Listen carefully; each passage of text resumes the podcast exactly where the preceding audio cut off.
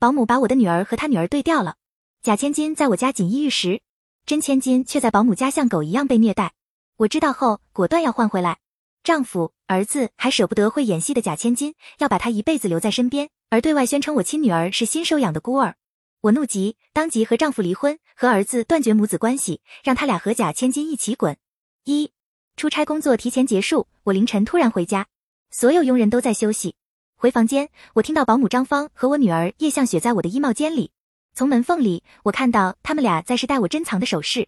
这么大晚上不睡，竟是为了偷试我收藏的顶级珠宝。他们俩边试戴，还边悠闲的在闲聊。我因此听到了一个惊天大秘密。我听到叶向雪在喊张芳妈妈。原因竟是我女儿出生时，张芳她把我女儿和她女儿给对调了。现在在我家锦衣玉食的叶向雪是张芳的亲生女儿，而我女儿从出生被张芳带去她家，被张芳当成狗一样取笑打骂着长大。我血都一下子直冲到头顶，恨不得立马冲进去杀了这个表面对我卑躬屈膝，实则恶毒狡诈的毒妇。可我很快冷静下来，还没有确凿的证据，我没有打草惊蛇。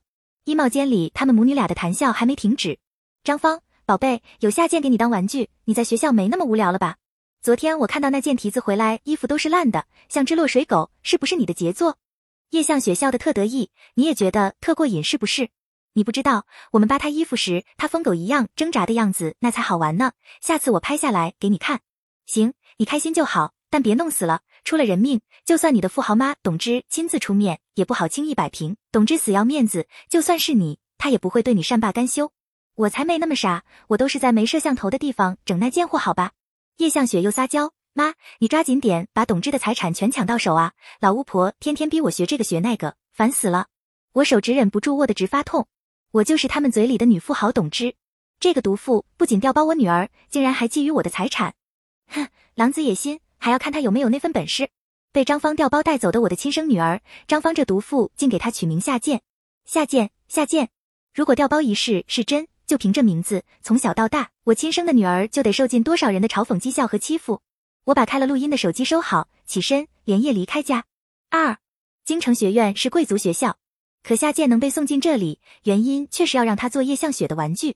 我谁也没通知，也没带秘书助理，一个人到学校，进了叶向雪和夏剑所在的教室。叶向雪看到我，一脸惊喜的站起来，妈，他欢快的跑过来，挽我的胳膊，妈，你出差回来就特地跑来学校看我吗？这次给我带的什么礼物呀？快给我看看！叶向雪还高调的跟同学介绍，这是我妈董芝，是神话集团的总裁，神话集团所有产业都是我们家的哦。同学们都各种的羡慕和崇拜。因为丈夫叶强主动承担家里一切后勤事务，我就一门心思忙公司忙事业，很少关注孩子们的学习生活。也是这会儿到学校，我才发现叶向雪竟是个虚荣十足的孩子。她在介绍我时，强调的不是我是他妈，而是这重强调出我的名字，我的财富身份。我皱了皱眉，没动声色，环顾四周，很快就发现了一个深埋着头的女生走了进来。她刘海遮住了大半张脸，像一具游魂，往角落里的一张课桌走去。远远的，我看到她的课桌，在一众蓝白相间、整齐干净的课桌里格外显眼。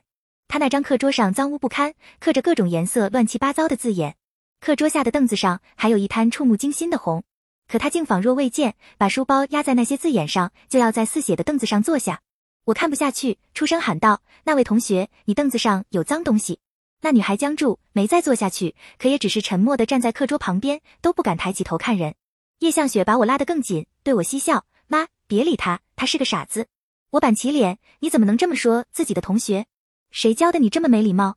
叶向雪一愣，随即又堆起甜笑：“对不起，妈妈，女儿知道错了。我也是因为听到同学们都这么说，所以才跟着他们学的。我以后不会了。”虽然看不到那女孩的脸，可不知为何，我心生不忍。我问叶向雪：“你这个同学，他叫什么名字？”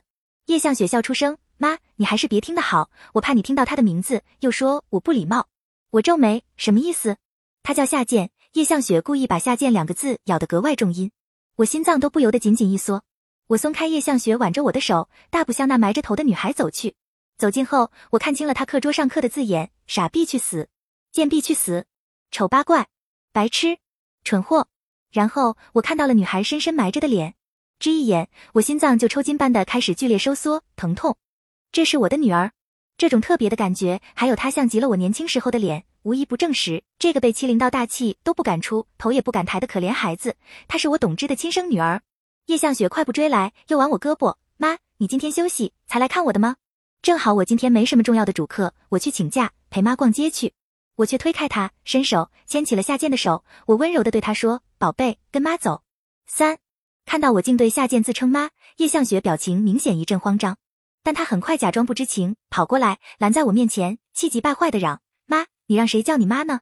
我才是你女儿。”夏健也像受惊小鹿一样，匆忙把手抽了回去，语带疑惑：“阿姨。”叶向雪叔弟转头瞪向夏健，尖利的嚷叫：“你叫谁阿姨呢？就你这样的也配跟我妈打招呼？”啪！我气急，反手就重重的抽了叶向雪一个耳光。叶向雪不敢置信的瞪大眼，抬手捂着脸大叫：“妈，你打我！”我冷静道：“没错，打的就是你。再敢对同学这么傲慢无礼，我还打你！”所有人都被我给叶向雪的这一巴掌给惊呆了。被叶强还有张芳他们一直捧在掌心的叶向雪，应该是从来没挨过这样的打。他恨恨瞪我一眼，捂着脸嘤嘤哭着就往教室外跑走了。我没去理会，而是拉起正愣住的夏健也出去。一直走到没人的地方，夏健挣开我的手，抬起习惯埋着的头。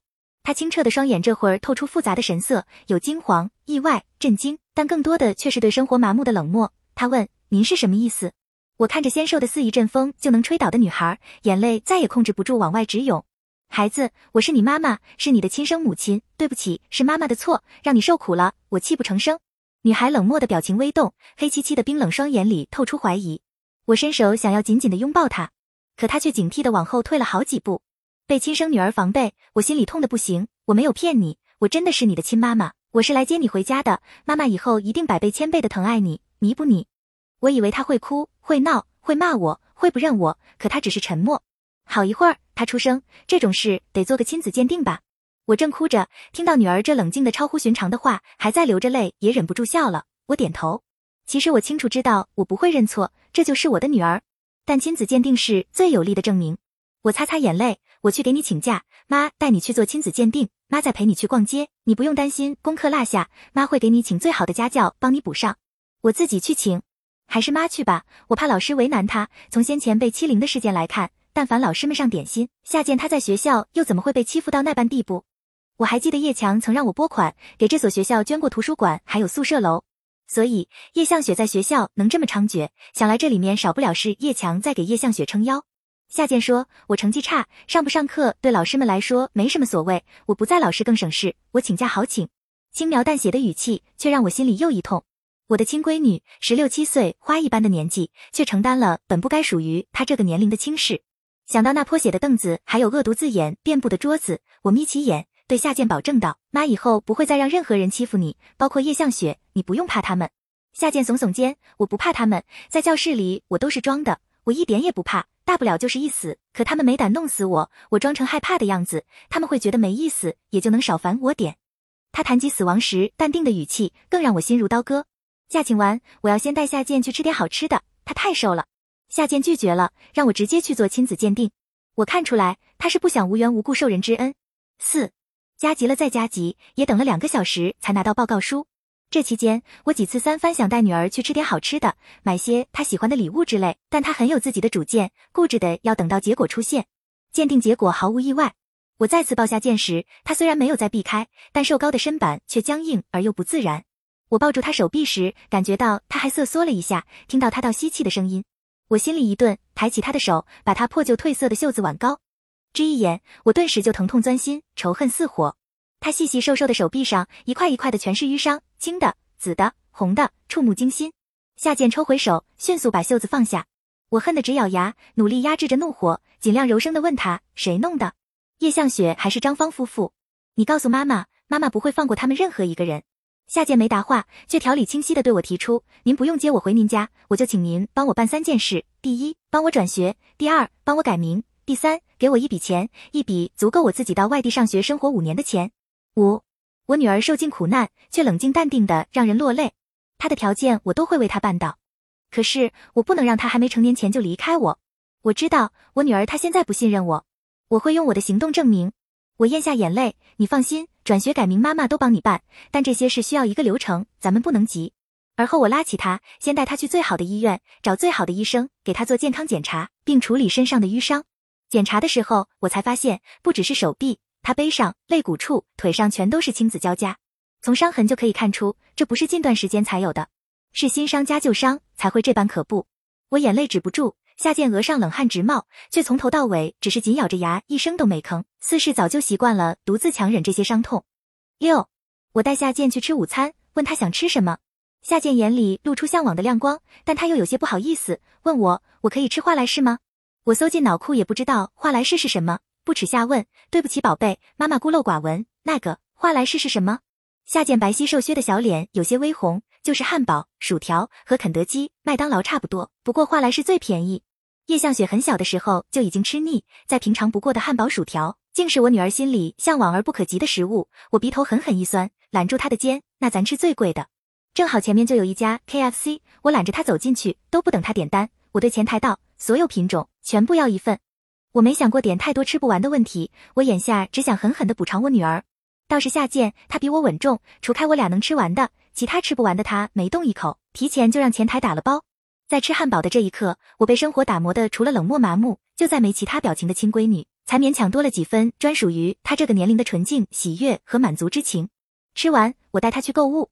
夏见对什么东西都很好奇，却在偷瞟到价格后又默默的放下，假装淡漠的对我说他不喜欢，我全都给他买了。七，车里装不下后，我们才停止购物。我带女儿回家，所有人都在家，叶强、张芳、叶向雪，还有一向不着家，一个月都见不到几次面的，我那都当了几年实习医生的大儿子叶照。看到夏见，所有人表情各异。叶向雪这么早回来，想来是特地来报过信。因此，这会儿张芳英是提前做好了应对的准备。她除了看向我时眼神下意识闪躲外，并没有多惊慌和心虚。叶向雪一反在学校嚣张高傲的样子，小跑步迎过来，面上挂着甜美的笑，天真娇憨的问：“妈，原来是你把我同学带走了呀？”他又转而看向夏建，笑盈盈的说：“夏建，你和我妈有事，怎么也没跟同学们说一声啊？班长还以为你逃课要给你记旷课呢。”叶向雪还一副好心的表情。不过夏建，你不用担心，你是我家保姆方姨的女儿。也就是我的好朋友，我俩又是同班同学，我不可能让班长给你记旷课的哈。张芳抹起眼泪，话里却深藏着试探。董总，真是太谢谢您了。刚刚小姐回来跟我讲，我女儿在学校受欺负，是您帮忙出的头解决了。张芳，听说那些欺负人的坏孩子家里都有权有势，这要不是董总您心善帮忙，我一个小保姆还真不知道要怎么去处理。我都把我亲女儿带到家里来了，她居然还敢心存侥幸，以为我到现在还蒙在鼓里，什么都不知道，真是不知死活。而叶强和叶照两个无脑男被这对母女俩一番用心演绎，很快就被他们带偏到了校园欺凌的话题上，都没一个关心。一向忙成狗的我，今天怎么会有闲情把一个陌生女孩带来了家里？我直接把亲子鉴定报告甩出来，第一时间终止了正热闹讨论于我女儿来说是噩梦的欺凌话题。我拉过重新恢复冰冷面容的夏剑，扬声：“我女儿的事就用不着你们母女俩费心了。和叶向雪这个认错的女儿不同，这个才是我的亲生女儿。”刚才还热闹的客厅，蓦地一片死寂。几秒后，叶照第一个给出反应，他呵笑：“妈，你在开什么玩笑？”我把鉴定书推到他面前：“你是医生，就算是实习的，也不会分辨不出这份亲子鉴定报告的真假吧？”叶照拿起报告书，翻过没一会儿，他的表情变得凝重。叶强也凑到叶照面前看报告。叶照沉声：“鉴定报告是真的。”他表情复杂的看向夏剑。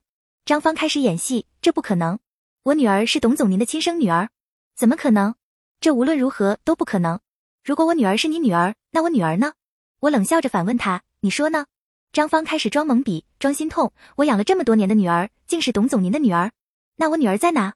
我真的一点都不知道。怎么会这样？怎么会？叶向雪没他妈沉得住气，她腿软的扶住一旁的墙，脸色已经一片死白。我把先前的手机录音拿出来，因为张芳和叶向雪聊天的内容太脏。播放之前，我抬手紧捂住了我女儿的耳朵。清晨，我问过律师，因我开录音的时间晚了，没录到张芳私自调换两个女儿的证据，只录到他们欺负我女儿的话语，因此这份录音不足以给张芳定重罪。但此刻用来对付张芳，死活不承认知道这件事是有用的。果然，录音一放，张芳颓然在地，脸色极其难看。和她一起瘫倒的还有叶向雪。八，我的老实人丈夫叶强眉头深皱，看不出在想什么。叶照则是一脸不敢置信和懵逼的表情。我走到叶向雪面前，把她手腕上的定制镶钻手镯，还有同样价值昂贵的耳钉、项链等都摘下来。不要！叶向雪惊恐摇头，疯狂挣扎着，想护住这些珠宝。不要！妈，我是你女儿，这些都是你送给我的，你不能拿走。妈，你不能这么对我。我强行都摘下来，而后对她说：“我没你这种欺凌同学的女儿。录音里你叫的谁是你妈？你忘了？保姆的女儿，你现在该跟你妈回你家去了。叶向雪摇头，不是，不是我。对了，是我妈。不对，她不是我妈，她都不配当我妈。这所有事情都是张芳让我做的。她说我是她女儿，让我不要跟你们说，还让我对付夏建。她说夏建是坏人，我什么都不知道，我真的什么都不知道。呜！被亲生女儿背叛的张芳痛声大吼：“叶向雪，你怎么能红口白牙陷害你的亲生妈妈？”叶向雪却一口咬定全是张芳唆使的。叶向雪像无头苍蝇一样跑去向叶强求情，叶强似乎想帮他点什么，但看了一眼我后，他忌惮的没有出声。叶向雪又向叶照求情，他抱着叶照的大腿哭得凄惨。哥，真的不是我，你知道的，我怕黑，怕打雷。你以前都能陪着我，可你工作后就没空陪我。后来都是张芳陪我，是他让我做的坏事。我被你们宠到大，我什么都不懂，我错了。哥，别赶我走，离开你们，我会死的，我真的会死的。呜。叶照眉头紧皱，也没动。叶向雪又转个方向，跑到夏建面前，强行拉住夏建，假模假样，满脸是泪的道歉求饶。夏建。我错了，我听信了坏人的话，才在学校对你做了不好的事。你原谅我，你跟咱妈说一声，求她让我留下好不好？以后我什么都听你的，我房间里的所有衣服、包包全都给你。他边哭边更用力的往夏建身上贴，夏建反感的后退。啊，夏建你别推我！叶向雪却一声尖叫，砰的一声撞上了对面的墙。叶向雪额头撞出老大一个包，叶照、叶强、张芳都下意识的向叶向雪跑过去，个个都脸色紧张。叶向雪捂着额头，哭得更加哀怨。夏建，我不过是在学校和你开了些小玩笑而已，你就恨我恨得要撞死我吗？叶照一下子就心疼起叶向雪，对夏建厉声怒斥：“谁教的你小小年纪就对人下这么毒的手？你简直畜生不如！”我气得发抖，正要教训他，夏建先一步往前走了。他走到摔在地上的叶向雪面前，单手一个用力，就将叶向雪硬生生的扯了起来。下一秒，砰！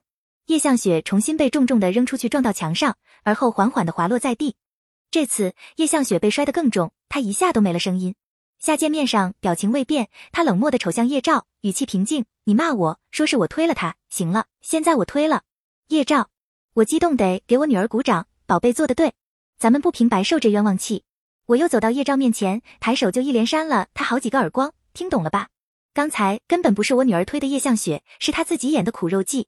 叶照却呵笑出声：“妈，就因为一份亲子鉴定，你就神志不清了？”不管怎么样，小雪都是在我们家长大的，你竟然为了这么个狠毒的家伙就冤枉她，你就不怕伤了小雪的心吗？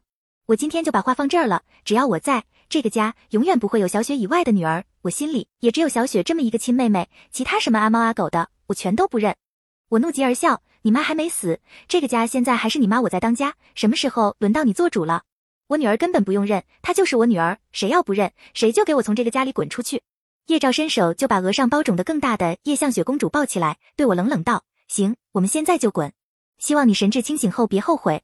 我后悔个屁！老娘此刻最后悔的是生了个瞎眼儿子。”张芳看都不敢再看我，跟上叶照和叶向雪就要往门外走。等等！我出声喊道。叶照哼笑：“现在就后悔了？妈，我们不会原谅你的。后悔？哼，我只当没你这个儿子就行了。我后什么悔？你听好了，从现在开始，你不再是我儿子。”我们断绝母子关系。我又指向缩在他背后的张芳，还有，我还找他有事。张芳，你跟我来书房。最重要的账还没算，想这么轻松脱身，他想的太美。张芳不敢来，紧抓着叶照的衣袖不放。我冷笑，不到书房也行，我们就去警局里谈谈你如何唆使你女儿欺凌我女儿的事。丢下话，我就进了书房，去角落里的高尔夫球架里抽出一根球杆。好一会儿，不敢去警局的张芳才颤颤巍巍的进来了。我对着他的背就是一杆子狠抽过去。张芳一声杀猪般的惨叫，叶强、叶照立马冲来书房门口。我把门关上，锁死，反手又是一杆子用力的抽在张芳肩上。这一杆是还你在我女儿背上弄的伤，这一杆是还你在我女儿手臂上弄的伤，这一杆是还你在我女儿腿上弄的伤。门被撞开，叶强冲进来，径直就向瘫在地上的张芳疾步跑去，自然而然就把张芳给抱进了怀里，起身往外走。看着他熟练的跟抱自己妻子一样，我不由得眯起眼。叶强，你干什么？叶强紧抱着张芳的手臂僵住，但他很快镇定，转过头看向我。你大可不必把大家逼到这种地步。我们不是养不起两个女儿，两个一起养不就得了？对外宣称夏建是我们新收养的孤儿，这样事情不就圆满解决了？你非得弄得鸡飞狗跳。小赵说的没错，你已经疯了。我怒极，我女儿是孤儿。叶强，你是被水泥糊掉了脑子吧？要不然你能说出这么智障的话？你知不知道他们对我的亲生女儿都做过些什么？做了什么？你也不能把人打成这样，所以呢，你也要跟他们走？叶强顿了顿，冷声：“你自己一个人好好冷静冷静吧。”叶强把张芳抱得更紧，大步流星出去。我看着他的背影，看着被他用沉重的落地台灯灯柱砸掉的门锁，我脑海里骤然亮起红灯。叶强是所有人嘴里出了名的老实人，这么多年在家里都是任劳任怨，对我也是从来不曾有过一句重话，更别提砸东西了。尤其当年在我妈面前，更是随传随到，让她干什么就干什么。多年前我妈病重，我忙于公司生意，几天去不了一趟医院，都是叶强忙前忙后。临终前，我妈说她帮我看了，叶强是个实诚人，是真心实意的喜欢我。而且我妈还说，像叶强这样的男人，绝没有其他男人的花花肠子。我这种性子强势的，找叶强这样忠厚的才能长久。我也是为了尽孝，了却我妈的遗愿，再加上我工作繁忙，也向来对感情无感，索性就和叶强这个众人都夸的忠厚老好人领了证。可此刻，我第六感强烈感觉到，所有人眼里的忠厚实诚，没有花花肠子的老好人，好像也不是那么回事。九。夏建进到书房来，他有些不敢看我，而是看着我身后的落地窗，说：“能加急帮我弄到转学证明，还有改名弄新身份证吗？”我想快点走，他装的像是没事人一样，可我听出来了，他以为是因为他的到来才让家里闹成这样，善良的他心内生愧。其实是张芳他们原本就心术不正，是披着羊皮的狼，现在只不过是现了形而已。我回他一个让他安心的笑，不急，妈妈已经找人去办了，他原先的户口本、身份证我都已经让人去取。还让人给叶照送去了断绝亲子关系的协议书。另外，十几年前张芳私换孩子的事，以及叶强的不对劲等，也都请了专人去跟踪调查。我看看时间，问夏建，已经下午了，宝贝，晚餐想吃什么？我让人送过来。这次咱们换麦当劳，再加上必胜客、麻辣香锅、烧烤，怎么样？妈妈特地在手机上查过，最近的孩子好像都喜欢这些。夏建默了会儿，淡定的答：“还有打包的肯德基没吃，可以吃那个。”没事，家里请的帮工多，有的是人喜欢吃，我去派给他们。那妈妈就给你再点了。我把刚才想到的青少年喜欢的食物全部都点了一遍。十，断绝亲子关系的协议书送去后，没两天，叶强又把协议书送回来了。董之，你还真要跟儿子断绝关系？那可是你亲儿子。我平静地说，亲儿子怎么了？亲儿子犯法就能不坐牢了？亲儿子杀人就不用偿命了？亲儿子是非黑白不分，自甘堕落与渣子们为伍，我还留着他做什么？留着过年吗？那我还嫌他会败坏我吃年夜饭的胃口。叶强很失望的语气，董之，我真没想到你一个女人竟这么狠。哼，我也没想到你叶强，人人嘴里的老好人，包括我妈见我就夸，说你忠厚老实，没有花花肠子，却不知道你其实是婚内出轨的一把好手。我把一个资料袋拿出来，扯开袋口，趴地扔给他，我由衷赞道：你演技不错，世人都欠你一座小金人。无数相片在叶强面前散落开，他的腿上、膝上、脚上、脚边的地上全都是。相片里，他和张芳在各个酒店的房间、电影院、公园深处，甚至张芳的家里做夫妻才能做的事。你私下查我，叶强脸色涨红，表情羞愤。我把另一个资料袋也递给他，这是离婚协议书。我们在 M 国结的婚，没有什么冷静期。我已经订好今晚的机票，明天办离婚。协议书里，叶强净身出户。我已经连一个字都懒得再和这个恶心的渣子多说了。我现在看这个渣从头到脚就没哪一个地方是不脏的。我把笔递给他，让他签字。叶强没接笔，他眼睛逐渐泛红。他从沙发上滑到地上，扑通一声朝我跪下：“老婆，对不起，对不起，老婆，我错了，我就是一时鬼迷心窍。我们别离婚，求你看在我这么多年全心全意为咱们这个家的份上，别离婚好吗？全心全意为咱们这个家。”我不禁笑了。你拿着我的钱和张芳过夫妻生活，这就是你所谓的全心全意？叶强嘴唇轻颤，他一把抓过我手里的笔，就用力扔在茶几上。我为什么会变成这样？你董志这么多年都是怎么对我的？你除了给点钱，你关心过我，关心过这个家吗？我原本瞧不上张芳的，可这么多年你一直忙，我也有孤单寂寞的时候，那个时候都是张芳在陪着我。我摊手，所以我现在放你自由，你现在就可以光明正大的去他家，让他一辈子都陪着你了，叶强。所以这么多年你根本就没爱过我，你只不过利用我要孩子，利用我帮你守着这个家。我轻挑眉，你这么一说，这婚确定得再缓几天再离了，我还得好好查一查，这些年你都从我这里弄走了多少钱？毕竟一个管家兼精子提供者，应该用不着花太多钱。叶强。叶强脸色黑透，又自己弯腰去把扔掉的笔捡了起来，几下就把离婚协议书给签了。我把今晚飞 M 国的机票递给他，叶强扇着脸接过去，你就守着你的钱过一辈子吧。不，我不只有钱，还有一个宝贝女儿。叶强不屑，就那半天都打不出个闷屁的下贱。你就是再培养个八辈子，都抵不上小赵和小雪的一根手指头。等着吧，你迟早会为你今天没眼光选了那个闷葫芦而后悔莫及。我气极而笑，我承认我没眼光，我瞎，这辈子我最瞎的就是和你领过证，还生了个瞎儿子。从书房出来，夏建站在门口，他径直走到我面前，眼神清淡，表情坚定。我不会比他们任何一个人差。说完，他转身就往自己房的方向去了。我欣慰的笑了，对着他的背影喊道：“我知道，妈妈相信你。”十一，离婚后，我正式停了叶强和叶兆的卡，我还让律师团出面，把我名下被叶强各种想方设法转走的房子、资产，全都以法律手段收了回来，包括张芳一家住的一栋小别墅。当年在领证前，我就和叶强做了婚前财产证明。不管是结婚与否，在我眼里，当年除了我即将要去世的老妈以外，所有人都是外人，包括和我扯证的老好人叶强。这么多年，孩子们的学习生活，我是交给叶强在负责。但资产金钱方面，我时刻都防着除我自己以外的任何一个人。其实叶强做出的一些小动作，我都看在眼里。不过他赚的房子和钱，在我眼里都及不上我一单生意重要。就算是家里的佣人，但凡忠心的，我都能给出这么些报酬。因此叶强要拿，我就没管。但现在我和他已经离婚，他和我再没任何关系，而且他背叛欺骗在先，我一分钱都不会给他。叶强跑到家里来闹。我见也没见，直接让保安把他扔了出去，并告诉保安再来闹，直接报警。十二，我给我女儿正式改名董宝珠，于我而言，世间最宝贝的存在。要不是怕女儿被人笑话名字，我都恨不得给她改名叫心肝宝贝。从先前的所谓贵族学校办了退学，我把选择权交给女儿。当年是妈妈的错，这么多年妈妈都没陪着你，所以妈妈也没脸没权利干涉你。宝贝想去哪尽管去，妈妈一辈子都是你有力的后盾。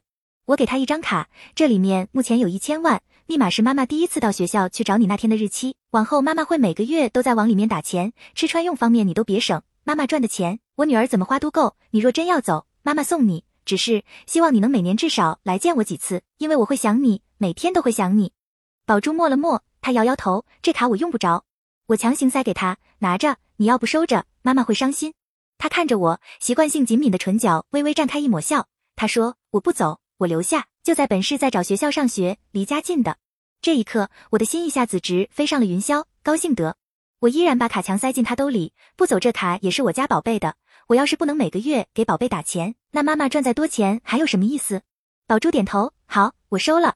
我伸手紧紧地拥抱住了女儿，激动的声音都有些变形。谢谢，谢谢宝贝，谢谢你能留在妈妈身边，谢谢你给妈妈弥补的机会。十三，在新学校上了两个多月的学。我一有空就接送宝珠。这天去接她时撞上叶照，他发现我，表情微善，转过身跟做贼似的匆匆跑走了。我也没叫住他。宝珠出来，我迎过去，接过他的书包，把特地在家里亲手榨的水果汁递给他。宝珠不好意思道：“书包不重，我自己拿就行。”几个月了，宝珠还是有些不大适应被人照顾。我硬是夺了过来。妈妈喜欢帮你拿书包。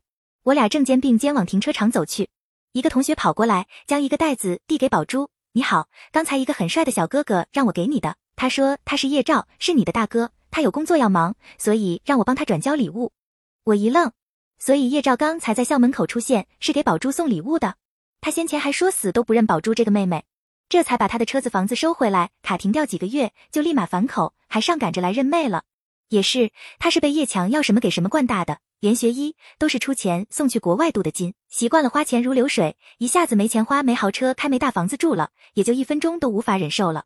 男人喝，宝珠看也没看礼物，递回给我，您帮我还回去，我不收不明人的东西。我爽快的接过来，好，宝贝喜欢什么，妈妈给你买。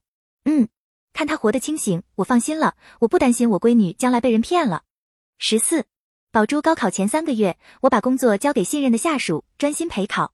我先前专程从京城学校调到了宝珠以前的成绩单，门门不及格，尤其是班主任带的数学，十次有八次鸭蛋，另外两次撑死了也就是个位数，连着两年愣是没一次能达到两位数的分数。于是，我给宝珠请金牌老师来补习，准备临时抱佛脚，好歹能多报出一分是一分。各门功课我都帮他请了老师，然后老师告诉我，宝珠根本不用补习，每一门功课他都好得很，老师们自觉都没什么可教他的了。看着宝珠似笑非笑的漂亮眼睛，我突然一下子就明白了，我家闺女根本不是学渣，而是一直在隐匿锋芒，就等着高考的那一刻，准备大放光彩，狠狠的碾压叶向雪。她要以成绩名动天下，就算张芳一流再怎么无耻，宝珠也能有扳回一局的机会。看着聪明、隐忍而又沉稳睿智的女儿，我真是既自豪又心疼。十五，成绩出来之际，我的电话和宝珠的差点都被打爆，因为我女儿是本省理科状元。而后，我们收到了我女儿想去的清大的录取通知书。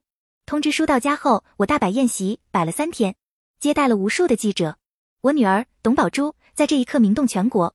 三天宴席结束，我和宝珠一起舒适的躺在天台的沙发上看星星时，我接到律师打来的电话。十八年前，张芳私自调换孩子的证据已找到，法院开庭。很快，这件事整个上流圈全都知道了。最终，张芳被判遗弃罪以及拐卖儿童罪两罪齐下，她重则难逃。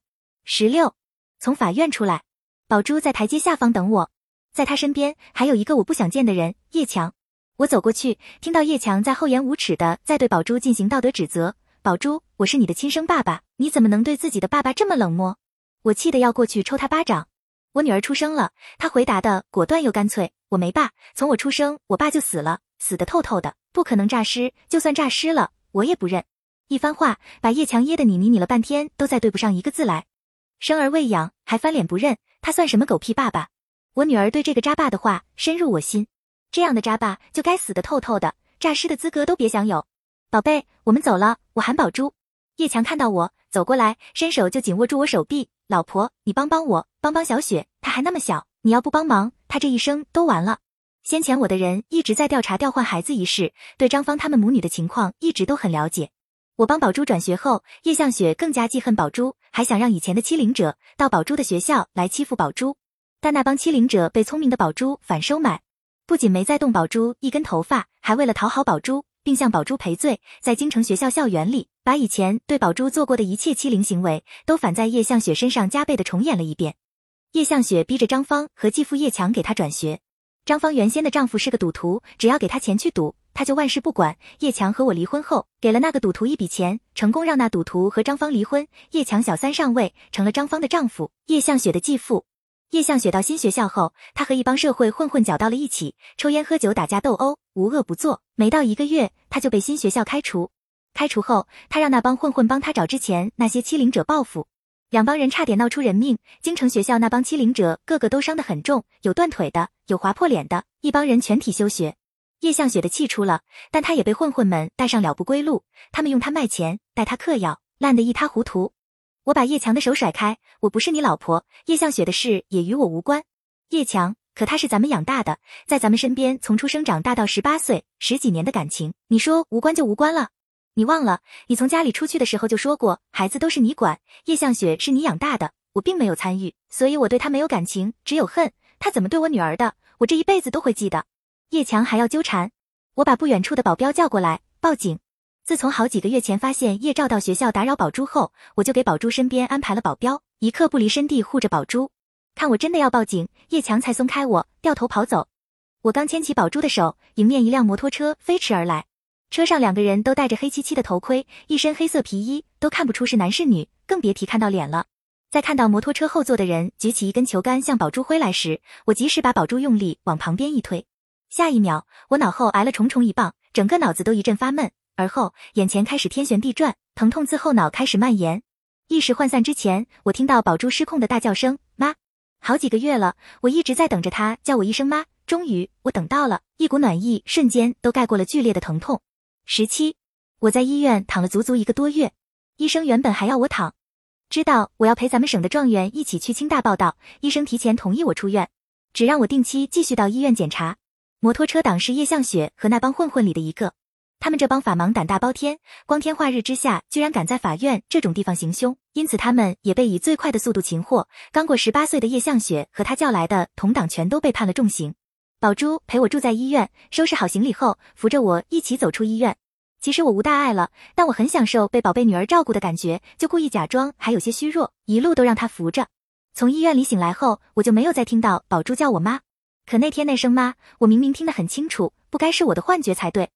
于是上车后，我一路上就在琢磨着要怎么样才能很自然的跟宝珠说，让她再叫我一声妈。